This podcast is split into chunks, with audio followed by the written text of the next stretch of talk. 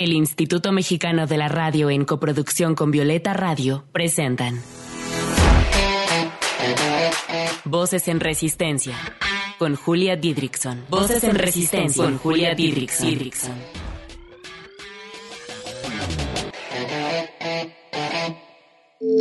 Voces en Resistencia. Un espacio para compartir la lucha de las mujeres que de diversas maneras han transformado este mundo en un lugar más libre para nosotras. Voces en Resistencia. Bienvenidas a Voces en Resistencia. ¡Ay, qué emoción tenerlas aquí un día más resistiendo juntas desde la radio! Yo soy Julia Didrikson y las estaré acompañando esta media hora con música y charlas feministas como cada semana. Me emociona mucho presentarles a la invitada de hoy porque es una mujer con la que estoy trabajando dando círculos de mujeres y porque además es una chingona. Para hablar de las mujeres que vivimos con ansiedad, démosle la cálida bienvenida a Luna Ferrari, estudiante de medicina y promotora de la salud mental. Amiga queridísima, ¿cómo estás? muchas gracias por invitarme el día de hoy. Estoy muy bien, ¿tú cómo estás? Yo estoy excelente y bueno, para las que viven con síntomas de ansiedad, pues quédense porque escuchar hablar a Luna es muy, muy sanador. Comenzamos. Voces en resistencia. En el podcast de Luna Ferrari, Ni sumisas ni devotas, disponible en Spotify, hablamos en una ocasión de la cual fui invitada sobre el autocuidado como algo vital para las mujeres en un mundo tan duro para nosotras. Hablamos de la integridad que requiere el autocuidado porque pues no solamente tenemos que atendernos físicamente, sino que también emocionalmente. Bueno, pero el autocuidado feminista también nos da herramientas para manejar nuestra ansiedad tan común en las mujeres, ¿sí o no? Porque sabían que nosotras somos más vulnerables a sufrir un trastorno de ansiedad. Por eso nos parece tan importante hablar de eso. Luna, comienzo preguntándote qué es la ansiedad y cuál es la diferencia con un trastorno de ansiedad. Mira, yo creo que mucha gente llega a confundirse un poco con esto porque la ansiedad en sí es una respuesta adaptativa, es una respuesta fisiológica normal a un ambiente que puede llegar a ser especialmente estresante. Entonces, cierto grado de ansiedad nos proporciona un componente adecuado de precaución a situaciones que son especialmente peligrosas, a situaciones como de emergencia. Entonces, ¿en qué momento la ansiedad pasa a ser un trastorno o una enfermedad? Cuando estas respuestas interfieren en nuestras actividades diarias, cuando son difíciles de controlar, o sea que todo el tiempo están presentes y que son desproporcionadas en comparación al peligro real, porque casi siempre la ansiedad se desencadena por un peligro real, ¿no? Algo que sí está pasando. Y el, trastorno en sí eh, es como una respuesta desproporcionada a un peligro que puede ser imaginario o real. Y este llega a durar un largo periodo de tiempo y no requiere estímulos externos para que suceda. Y de hecho la ansiedad representa el síntoma psiquiátrico más común y acompaña a muchísimos otros eh, trastornos psiquiátricos, lo cual es, es bastante pues útil saberlo. La ansiedad es, es común que se presente también en otras enfermedades que no son de índole psiquiátrico. Y por mucho tiempo es interesante porque a la ansiedad se le llamó síndrome de corazón irritable y corazón de soldado porque tenía muchas manifestaciones cardíacas, ¿no? Lo, que conocemos como palpitaciones, dolor en el pecho dolor precordial, mareo, sudoraciones, pero luego se describió como una neurosis por ansiedad, que ahora lo conocemos como el síndrome de pánico. Y así se demostró como la dualidad tanto de los síntomas somáticos como del malestar psicológico que pues caracteriza al trastorno. Entonces muchas veces podemos eh, experimentar pues los síntomas somáticos más que los síntomas psicológicos, pero los síntomas psicológicos pueden manifestarse como un miedo muy intenso al futuro o el tener como estos pensamientos de que todo será catastrófico. Y el trastorno de ansiedad tiene que ser diagnosticado por el personal de salud adecuado, sea un psicólogo o un psiquiatra.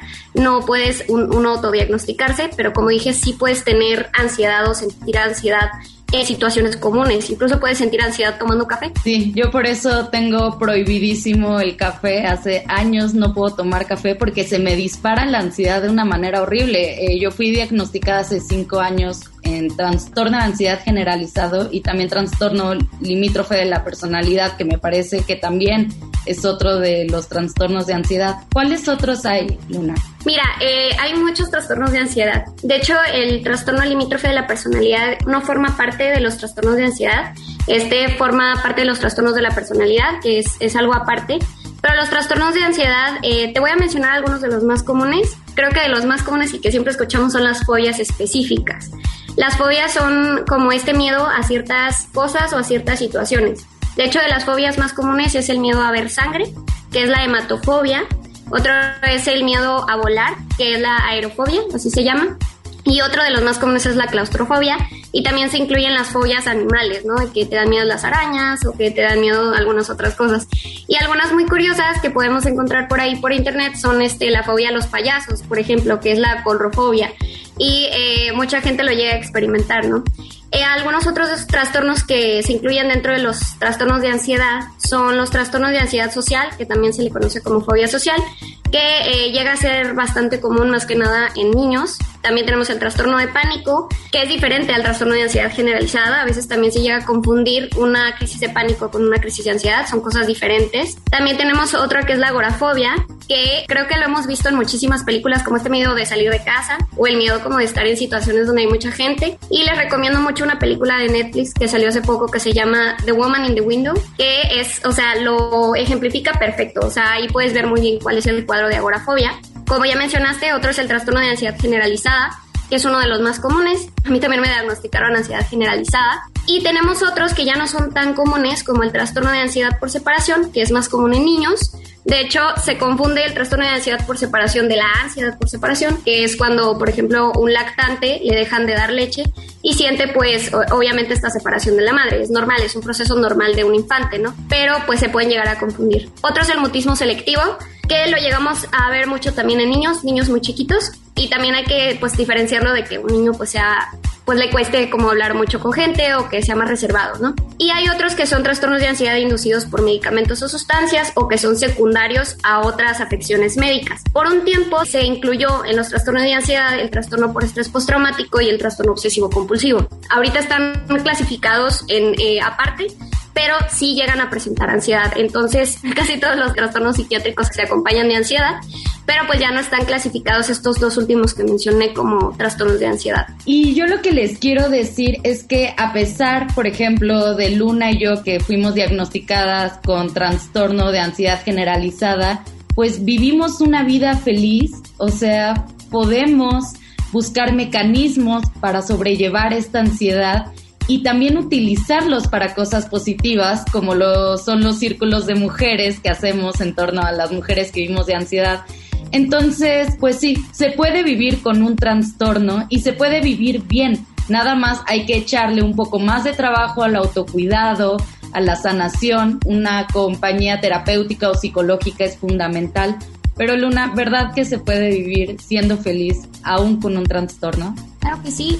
De hecho, lo que mencionas del acompañamiento terapéutico es de suma importancia, ya sea un acompañamiento por un psicólogo, psicóloga o un psiquiatra, pero yo recomiendo muchísimo, más si son mujeres, que lleven un acompañamiento por una terapeuta que tenga una perspectiva feminista o perspectiva de género, porque definitivamente nos va a poder dar como un servicio más integral y nos va a poder ayudar muchísimo mejor, porque entiende nuestra perspectiva como mujeres. Y como ya mencionaste, la ansiedad es un trastorno muy común en mujeres de hecho, es curioso porque en mujeres de edad reproductiva es de dos a tres veces más común que en hombres. Y tienen que ver muchos factores, ¿no? Incluso leí un artículo donde se menciona que la búsqueda de ayuda terapéutica es también una de las razones por qué es más común en mujeres la ansiedad. O sea, porque muchos hombres también se les ha enseñado que no pueden externar sus pensamientos o que no pueden buscar ayuda. Entonces es una de las razones. Hay muchísimas cosas y es también una enfermedad multifactorial, o sea, son factores sociales, factores culturales, factores genéticos, factores fisiológicos, o sea, hay un montón de cosas que intervienen en la enfermedad.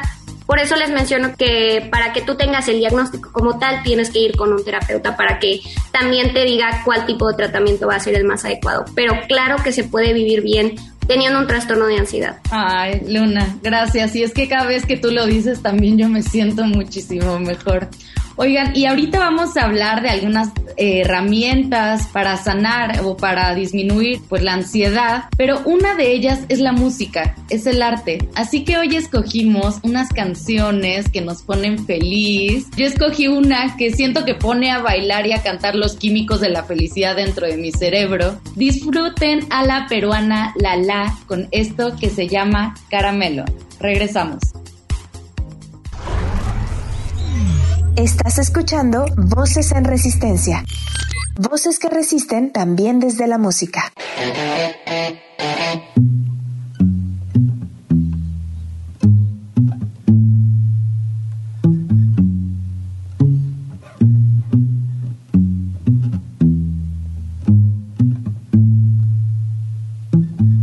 Está por acabar mi amor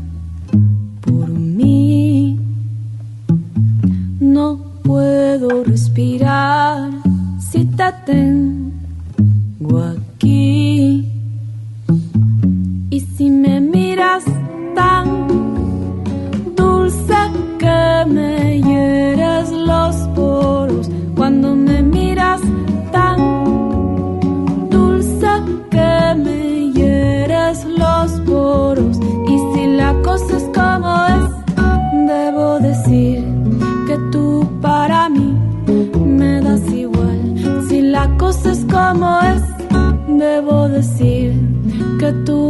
para mim.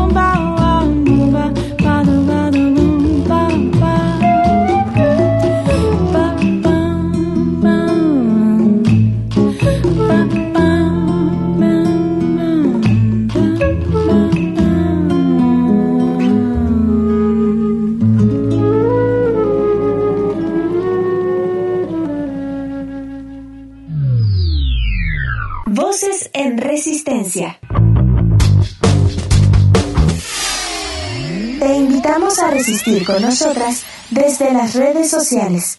Encuéntranos en Instagram como arroba voces guion bajo en resistencia, en Twitter como arroba violeta radio guion bajo fm y arroba reactor 105. ¿Y tú, cómo resistes? Regresamos con la promotora de la salud mental, mi queridísima Luna Ferrari. Luna, cuéntanos de algunas herramientas de autocuidado para aliviar la ansiedad. Mira, yo siempre digo que hay cosas que se nos olvidan, cosas básicas de la vida, o sea, incluso de la supervivencia humana, que se nos olvidan que son fundamentales para el autocuidado. Entonces, mi manera para entender el autocuidado de una, de una forma más integral es dividirla en el cuidado físico, el cuidado emocional y el manejo de la crisis, porque como una persona que vive con ansiedad, sé que es bastante difícil manejar las crisis o aprender a hacerlos. Cada quien eh, con el tiempo va desarrollando mecanismos diferentes, pero también es importante que conozcamos que hay herramientas específicas que están diseñadas por profesionales que nos ayudan a manejar un poquito mejor la crisis, ¿no? Pero dentro de las herramientas de autocuidado físico, como digo, son cosas muy básicas. Entre ellas encontramos el ejercicio y la actividad física, pero que tiene que ser de tu preferencia. Porque si a ti no te gusta meterte tres horas al gimnasio, no te va a gustar hacer ejercicio.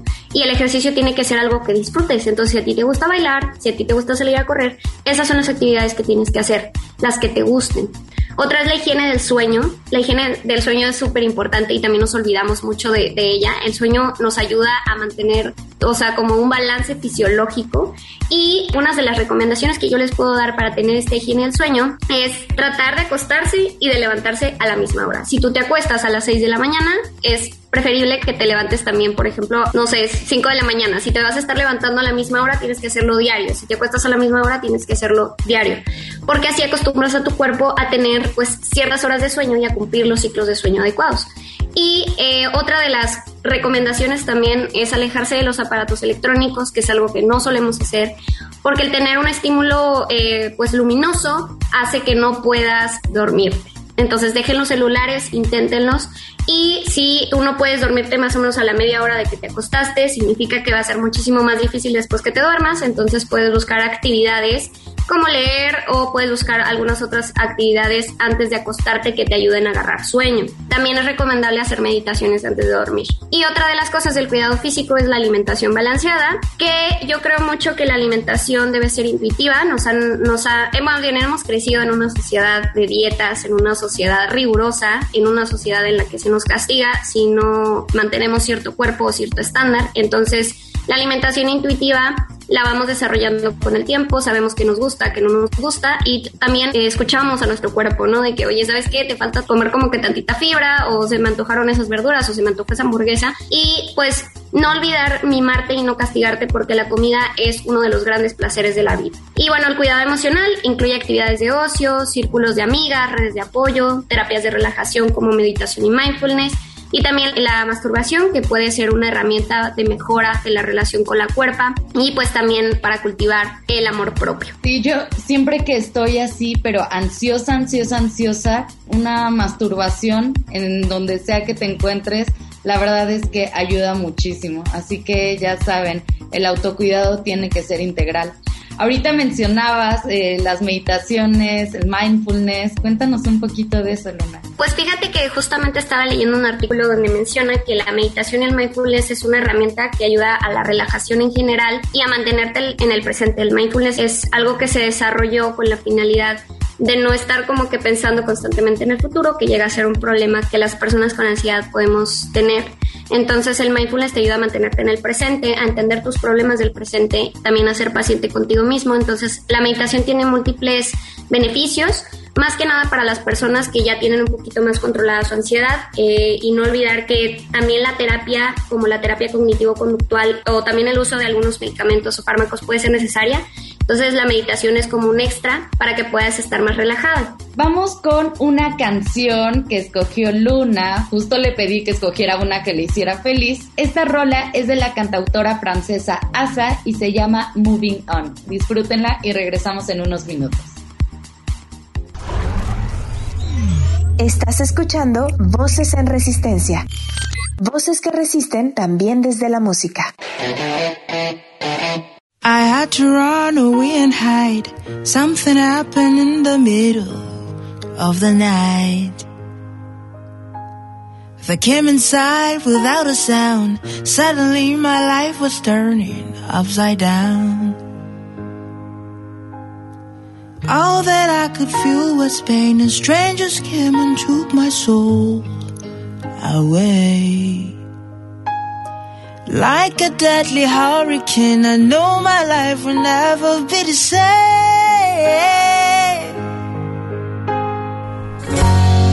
Where do you go when you're by yourself? Who comes along when you cry for help?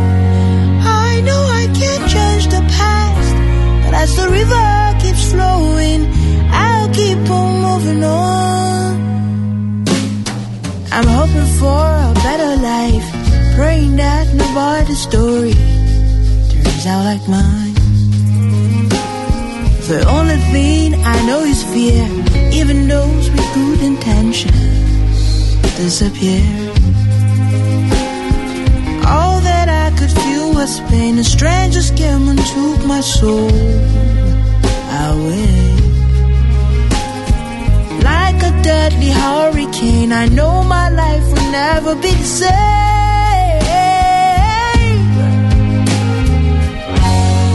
Where do you go when you're by yourself? Who comes along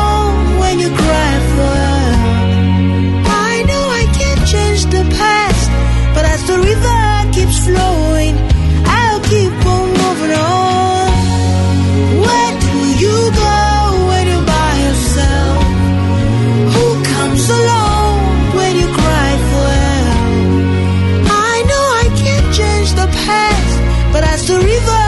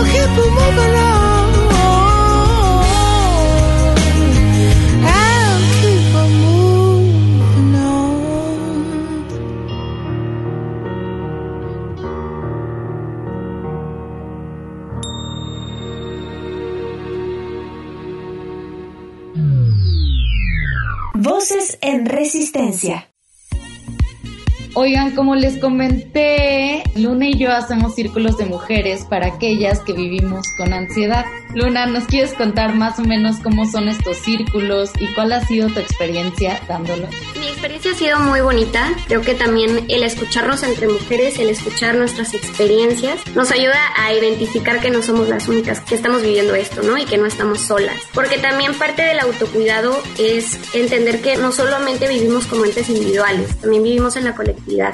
Entonces, apoyarnos eh, entre mujeres en lo colectivo nos ayuda a sanar muchísimo. Y entender que el feminismo es una herramienta de autocuidado también ayuda mucho, o sea, porque creo que de cierta forma nos ayuda a generar lazos de hermandad entre mujeres, que es algo que nos ha faltado por mucho tiempo.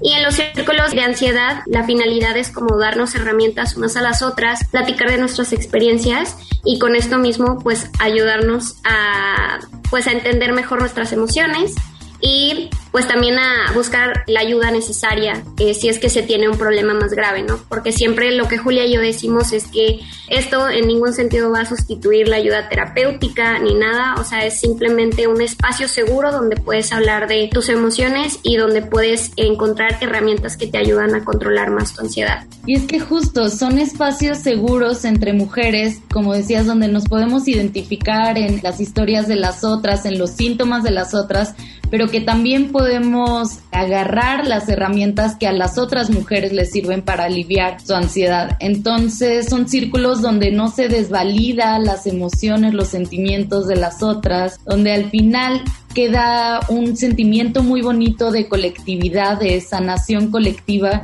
y la verdad es que es una de las cosas más bonitas que yo creo que he hecho en mi vida y que yo sé que a ti también te gusta hacerlo, Luna. Es muy bonito es muy, muy sanador. Oigan, Luna hace videos excelentes hablando de la salud mental en TikTok y en Instagram. ¿Cómo te podemos encontrar? Me pueden encontrar como Luna Ferrari 33. El contenido es principalmente médico, pero trato de hacerlo como más ameno para que pues cualquier persona pueda entender la información que les estoy brindando. Y también corran a escuchar su podcast feminista, que es buenísimo. Se llama Ni sumisas ni devotas. Si les interesa tomar el círculo, no duden en escribirnos a nuestras redes sociales. Luna, ¿le quieres dar un mensaje final a las chicas que nos están escuchando que sufren de ansiedad?